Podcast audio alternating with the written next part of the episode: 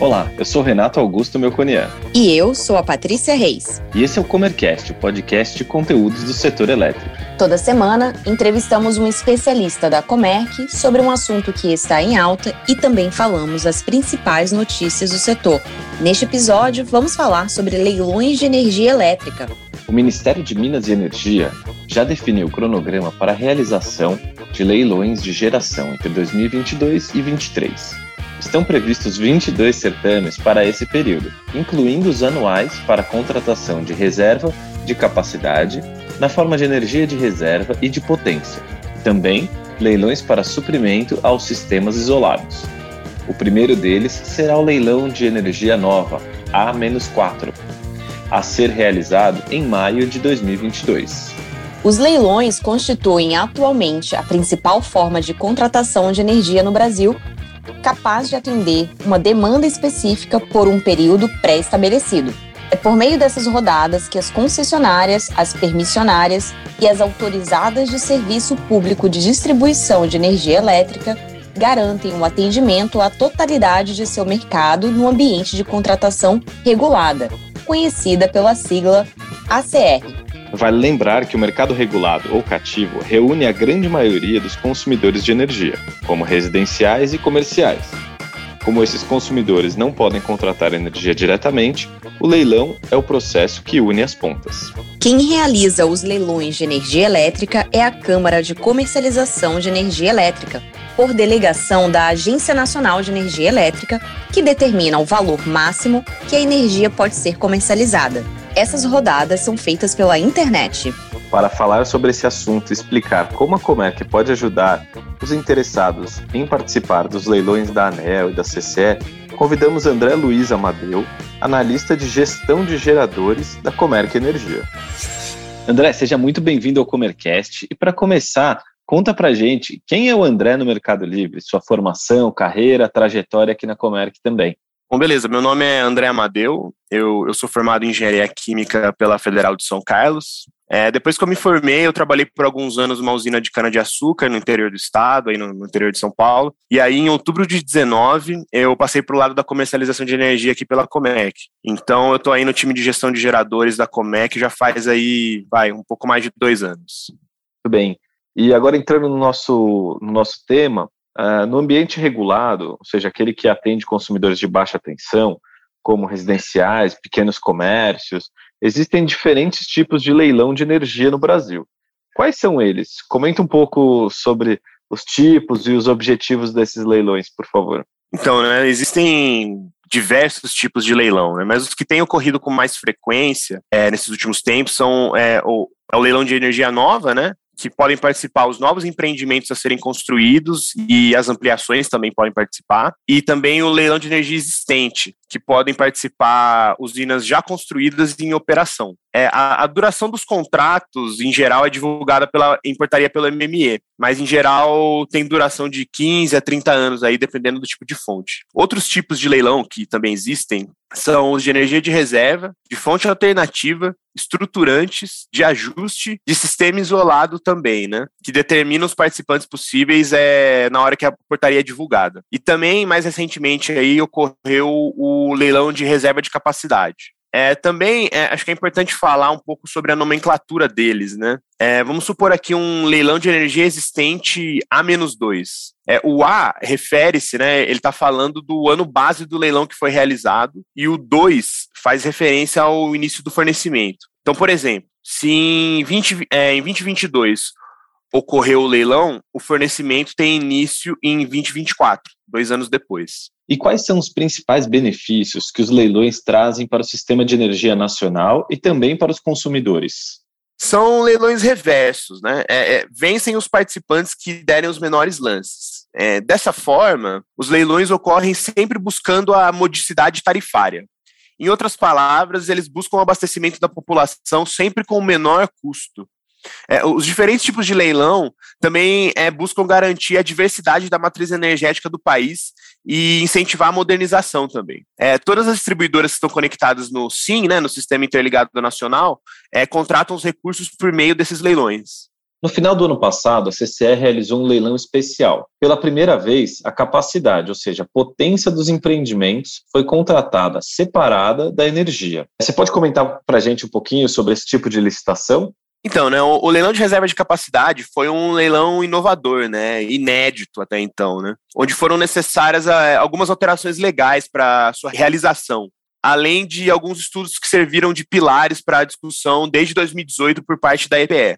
Foram ofertados nesse leilão de reserva de capacidade dois produtos: o produto energia para novos projetos de geração na modalidade quantidade com inflexibilidade operativa de até 30%, e o segundo produto, né, o produto potência, para novos projetos existentes, sem flexibilidade operativa ou projetos que venceram no produto energia. Nesse leilão foram negociados aí na faixa de 4.500 megawatts de potência, é, totalizando 17 projetos. E também aqui eu, eu faço um destaque que, que um dos projetos comercializados no leilão A-5 de 2021, também negociou no leilão de reserva de capacidade. Aí fica evidente a separação de energia e potência. Tá certo. Falando sobre o funcionamento dos leilões de energia, existem pré-requisitos básicos para a participação e quais são os benefícios dos participantes? É, em, em, termos de benefício aí na venda do leilão, vai muito de cada projeto, né? Em geral, esse movimento é feito para buscar financiamento junto ao BNDES, para lastrear a construção da usina. É, em um mercado onde os preços estão é, sempre flutuando, né, é, faz sentido vender no leilão buscando segurança em relação ao preço, alguma previsibilidade em termos de receita ao longo da duração do contrato. E como a Comerc atua no escopo de assessoria em leilão? A assessoria começa com o entendimento da portaria da sistemática, é, além de todos os documentos necessários que instruem o cadastramento na EPE, dentro do prazo estabelecido em portaria, que incluem preparo e organização de documentos. E, e, também a gente faz o, o, próprio cadastro no sistema AEG da, da própria PE. É, com a divulgação do edital e os demais documentos, a gente atua no esclarecimento das diretrizes e execução das atividades inerentes ao processo. Então, realização de reuniões abordando os principais pontos do contrato e também o entendimento de todas as premissas de participação. É, Para acessando o leilão, os nossos clientes contam com a expertise do nosso time, do time da Comec, o suporte necessário e a infraestrutura exigida pela ANEL para participação no leilão também. Entendi, tem bastante responsabilidade, né? E quantas empresas a Comerc já atendeu prestando esse serviço de assessoria? Você pode dar alguns exemplos? A Comec já atendeu aí em torno de 50 empresas desde 2008. É, nos últimos leilões de 2021, é, o A-3, A-4 e o A-5 de energia nova, é, realizamos assessoria para seis empresas, sendo que duas não faziam parte da, da nossa gestão. É, ou, ou, seja, né, contrataram apenas assessoria para o leilão específico. Muito bem, e para finalizar, André, queria agradecer a sua participação e perguntar qual a importância da assessoria no processo como um todo. É, como eu falei anteriormente, né, a Comec faz, faz esse tipo de serviço desde 2008. Então, aí são muitos anos de expertise no, no campo. Né? Então, trazemos uma facilidade e uma segurança em termos de tempo e processo. É, a etapa de cadastramento do empreendimento para participação no leilão é bem burocrática. É, é uma lista extensa de documentos que, que a gente tem que fazer tudo certinho no sistema, né? Tem um prazo muito rigoroso. A assessoria garante todo o apoio necessário para que o processo ocorra sem retrabalho, já que é uma etapa mandatória para a gente regularizar a participação da empresa no leilão. Além disso, nossa equipe está preparada para entender as nuances regulatórias de cada leilão e formação de preço, de forma que todas as diretrizes e sistemáticas do leilão estejam claras até a data da realização do, do certame. André, queria agradecer a sua participação, as informações tão importantes que você trouxe para a gente. Deixe um contato para os nossos ouvintes, se tiverem alguma dúvida ou quiserem falar mais um pouquinho sobre o assunto. E sempre que tiver um assunto legal como esse, vem aqui no Comercast. Eu agradeço o convite aí, é ansioso para voltar aqui no Comercast. E quem tiver alguma dúvida, quiser conversar mais a respeito, pode encontrar a gente no faleconosco@comec.com.br. O presidente Jair Bolsonaro sancionou no dia 7 de janeiro o projeto de lei que institui o marco legal da micro e mini geração distribuída. A lei mantém as regras atuais até 2045 para os projetos de GD já instalados e aqueles que solicitarem acesso à distribuidora até 12 meses após a publicação da lei.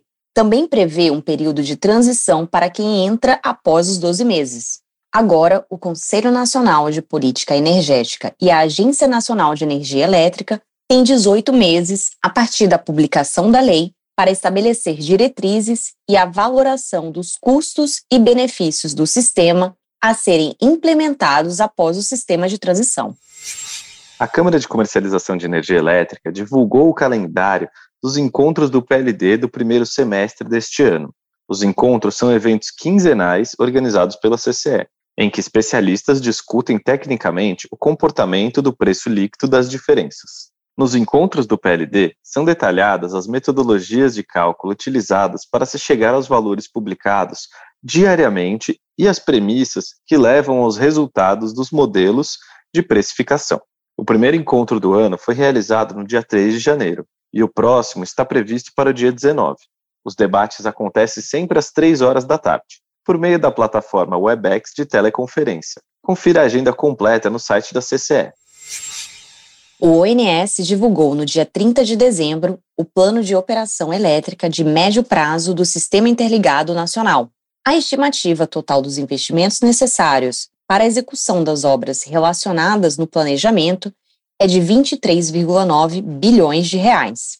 Desse total, 16,3 bilhões correspondem a novas obras. Além disso, cerca de 2,9 bilhões são provenientes do leilão de transmissão realizado em dezembro. O relatório prevê ainda um crescimento expressivo da demanda por energia fotovoltaica.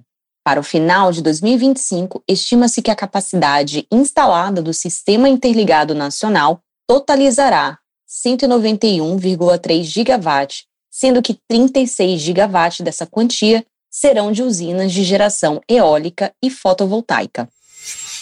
O consumo de energia no Mercado Livre cresceu cerca de 6,1% nos últimos 12 meses, chegando a 35% do total do consumo no país. Os dados são da Associação Brasileira dos Comercializadores de Energia Elétrica. Nesse período, 5.412 novas unidades consumidoras migraram para o ambiente de comercialização livre, representando um aumento de 26%.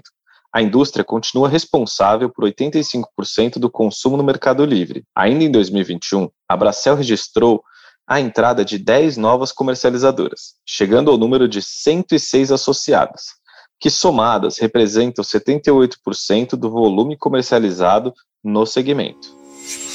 Para ficar informado sobre as notícias do setor, acesse megawatt.energy. E para conhecer mais sobre as soluções de energia que oferecemos, acesse comerc.com.br. E siga-nos também nas redes sociais. Estamos presentes no LinkedIn e Instagram, arroba Comerc Energia. Até, Até a próxima. A próxima.